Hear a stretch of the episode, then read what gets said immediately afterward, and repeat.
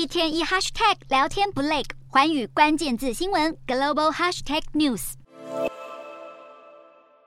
日本核处理水排海，中国官方始终保持强烈反对的态度。外交部发言人汪文斌二十九日声称，美国等少数国家出于政治动机向日本排核水计划开绿灯，并不意味着日本可以畅行无阻地将核水排入大海。汪文斌指出，绝大多数国家和许多民众都反对日本政府的这项计划，而中国国内因为核处理水排海问题燃起的反日情绪似乎也越演越烈。甚至有中国民众化身人体炸弹，扬言要炸平日本。大批围观群众也疯狂叫好，而这股仇日情绪还蔓延到校园之中。中国境内的几家日侨学校竟然被人丢鸡蛋、砸石头，失控的行径让家长十分担心，孩子会遭到波及。对此，汪文斌却不给出直接回应。而在南韩，尽管民间对日本强烈反感，但南韩海洋水产部二十九日依旧表示，从周遭海海域设置的三十四个检测点